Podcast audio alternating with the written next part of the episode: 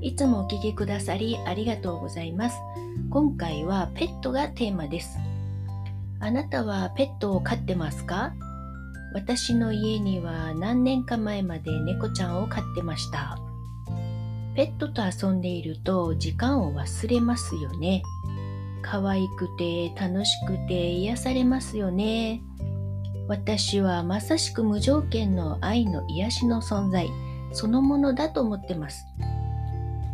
ペットというのは人間のようにあれこれ考えることがなくてネガティブがないんです。引き寄せのステップ1、2、3で言うとペットは3のところにいつもいますから受け取り上手です。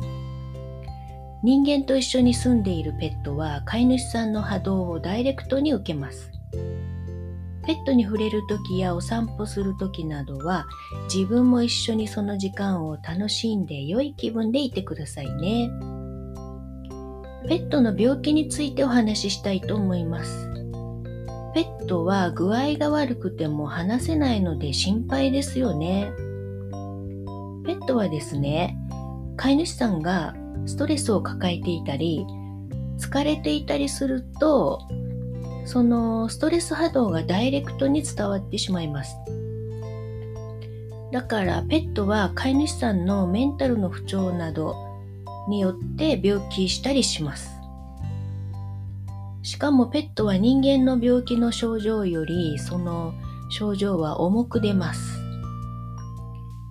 飼い主さんの自分でも意識できないくらいの我慢とかストレスも反映しやすいんです。ペットは飼い主さんにそういうストレスがあるよと教えてくれる役割があるんです。だからもしもペットが病気した時は飼い主さんが何か心にモヤモヤがないかよく点検してみられるといいですよ。大丈夫です。ペットの病気はちゃんと回復します。だから飼い主さんはリラックスしてご自分に優しくしてくださいね。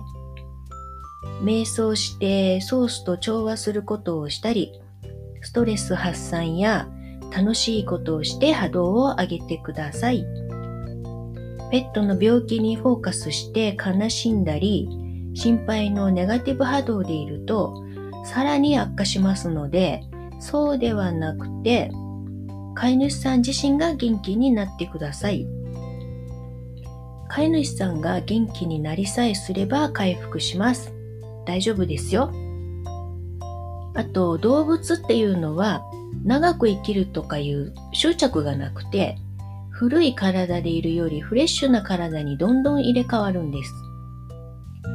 人間よりも寿命が短いんですけど、他界してもまたすぐに生まれ変わって、その魂は楽しみに飼い主さんのところに戻ってきてくれます。もしもペットが他界した時ですが、近くにいます。そのスピリットはすぐ近くにいて話しかけてくれているんです。飼い主さんが悲しみを乗り越えて波動が高い状態になるとペットと会話できます。他界した魂はソース、愛そのものの存在なので、この上なく波動が高いんです。その波動に同調すれば会話できます。ペットが遊んでいたおもちゃなどを触って、その子のことを感謝の気持ちで考えていたりしたら、瞑想をした時のような、何とも言えないような癒される感覚になったら、ペットと調和しています。亡くなっても癒してくれるんです。そうしているとまた生まれ変わって飼い主さんのところに戻ってきてくれますよ。ペットはありがたい存在ですね。可愛くて癒しもしてくれるし、飼い主さんのストレスも教えてくれるなんて、なんと愛しい素晴らしい存在ですね。ありがたいですね。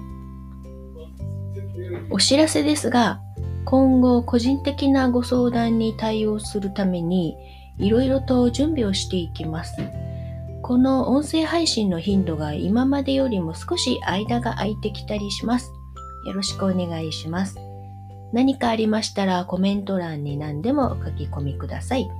こちらの音声にてお答えしたいと思います。